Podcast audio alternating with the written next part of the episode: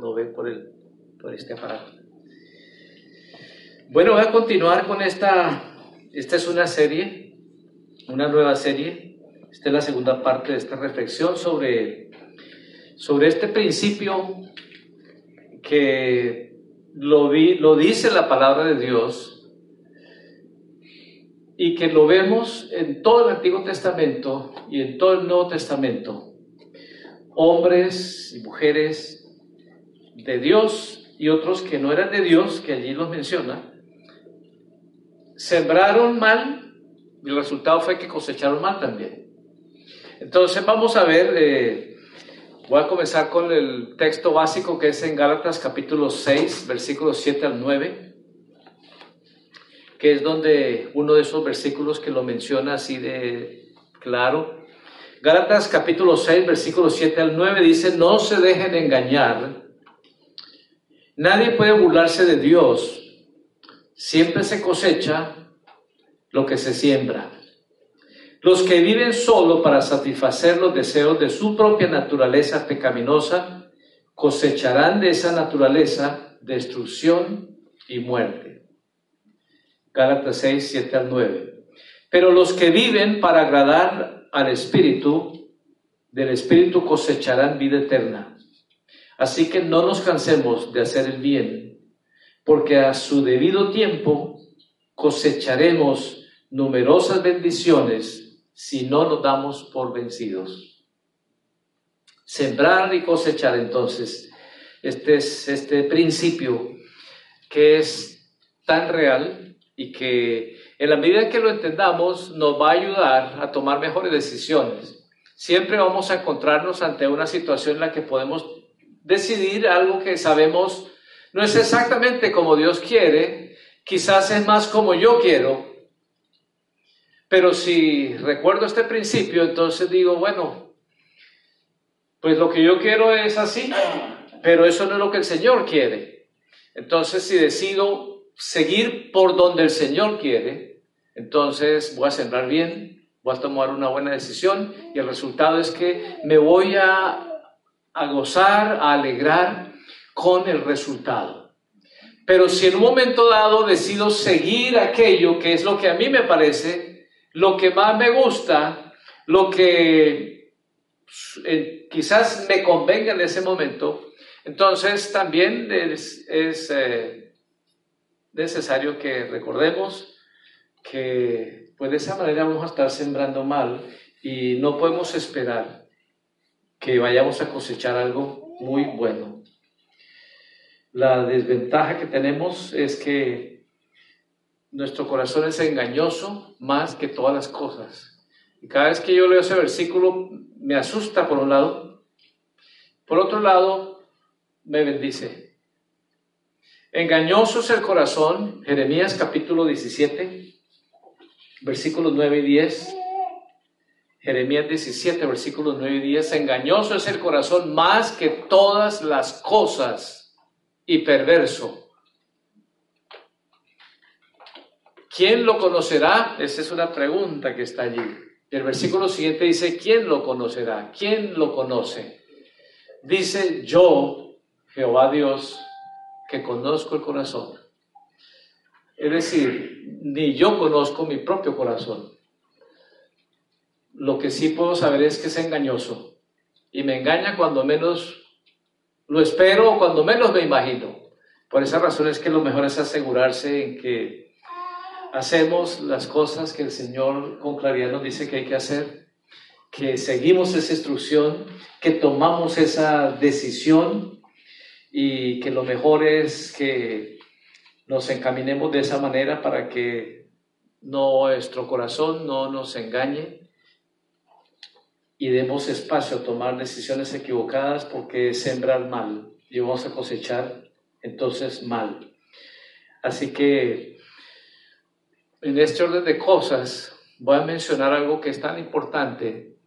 Una de las mentiras que el enemigo, que el diablo de alguna forma nos quiere hacer creer continuamente es que ante ah, decisiones eh, que vamos a, tomar haciendo algo que no está bien, nos dice, no importa, escóndalo bien y no va a pasar nada. Nadie se va a enterar.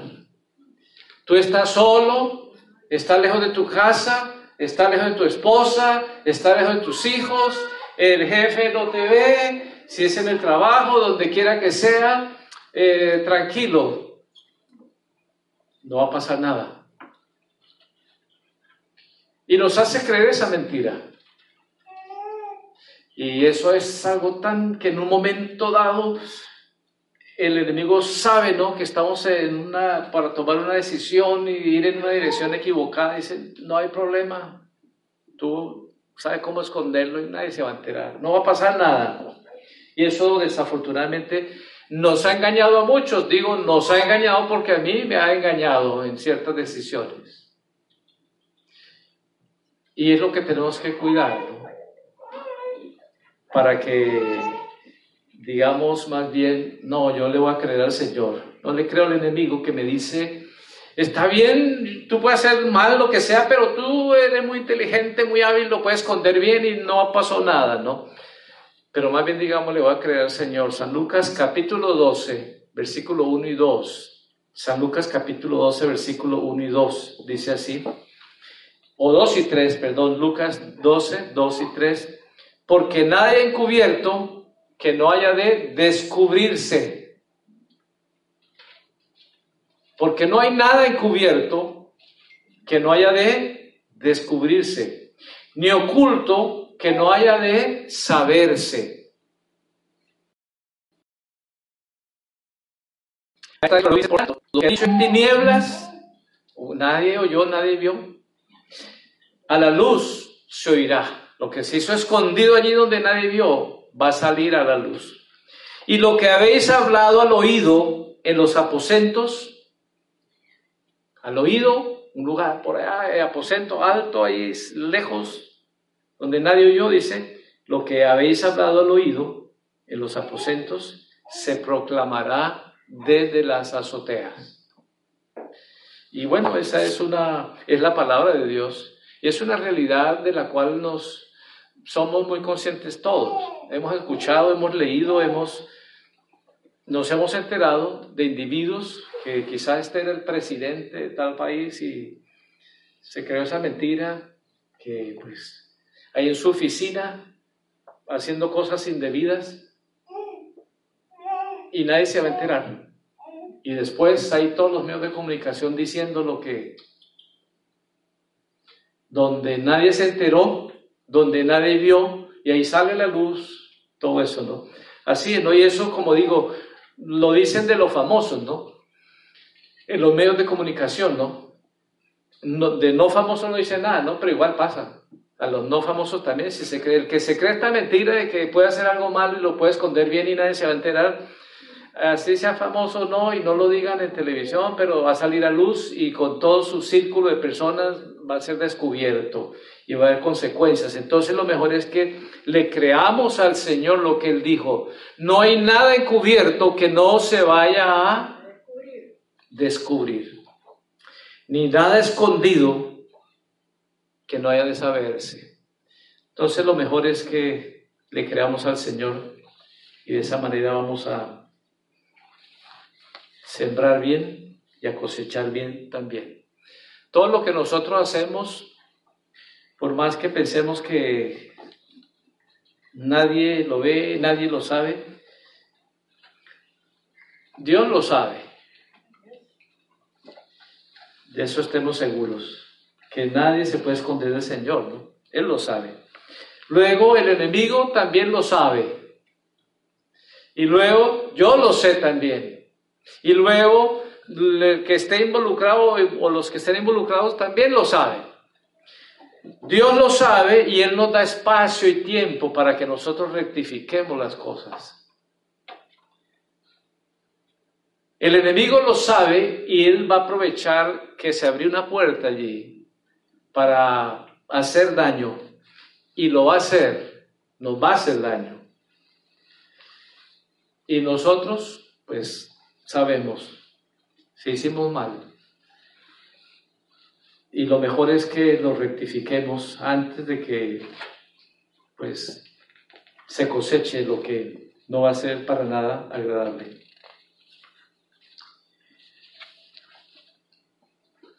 Voy a leer esta, este versículo que ya lo leímos, Deuteronomio 4, del 5 al 6, que es la verdad de Dios en su palabra el consejo más sabio y la instrucción más sabia que nosotros podemos seguir. Lo he experimentado en estos últimos 50 años de mi vida, desde que decidí entregarle mi vida al Señor, desde que le rendí mi vida al Señor y cada vez que tomo una decisión siguiendo la instrucción de Dios, me doy cuenta que eso es lo más sabio que puedo hacer. Deuteronomio capítulo 4, versículos 5 y 6 dice así.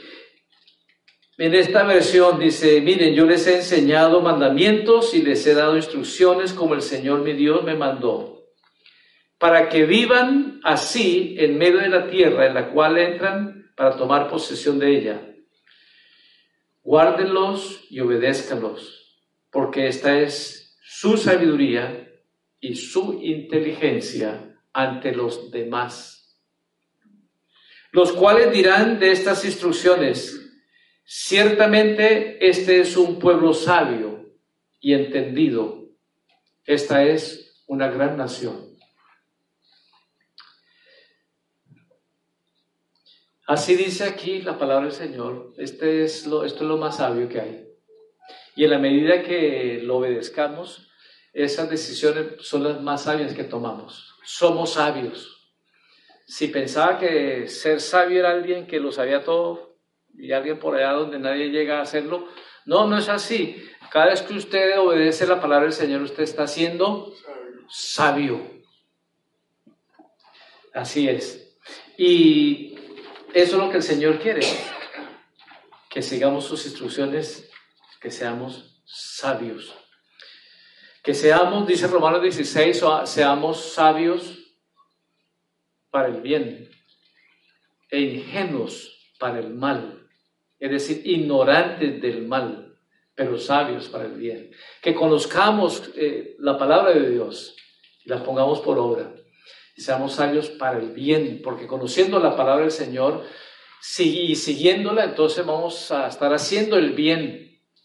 Y luego dice, y que seamos, una versión dice ingenuos para el mal, otra dice ignorantes del mal. Es decir, que nosotros no debemos en ningún momento pensar que hay que experimentar el mal para conocerlo. El mal no está para ser experimentado, está para ser discernido. De acuerdo a la palabra del Señor, esa es la instrucción que da. No, pero es que una vez al año no hace daño. Así dice, ¿no? Y de repente se lo cree uno, ah, pues, pues sí. Pero no importa, no importa qué situación terrible la que sea, estaba yo compartiéndole la palabra del Señor y ayudándole a alguien que tenía problemas con alcoholismo y me dice, ah, es que tú no sabes lo que es estar así bien, bien, qué bien. Borracho es la palabra, ¿no? Pero pues como esa suena de pronto así muy, muy fea, muy así medio oído y medio contento, ¿no? Entonces es como que, y describía, yo le dije, pues tienes razón, yo no sé nada de eso, ni me interesa experimentar eso. ¿Por qué razón? Porque el mal no es para experimentarlo. De acuerdo a la palabra del Señor, el mal es para discernirlo y evitarlo. ¿Se da cuenta? Entonces, si por ahí, no, pues una vez al año no hace daño y una vez tal cosa no, no, no es, uno no es perfecto, ¿no? no. Y sí, sí, pero asegurémonos cualquier situación que nos insinúe o que nos lleve a querer conocer el mal a través de la experiencia, ese es un engaño del enemigo. Y no hay que caer, no hay que darle espacio. ¿Cuántos jóvenes con esa idea que una vez al año, no hace año, probaron algo y después ya no pudieron salir de eso? ¿Cuántas personas en un momento dado también hicieron algo que sabían que no, que los riesgos y los peligros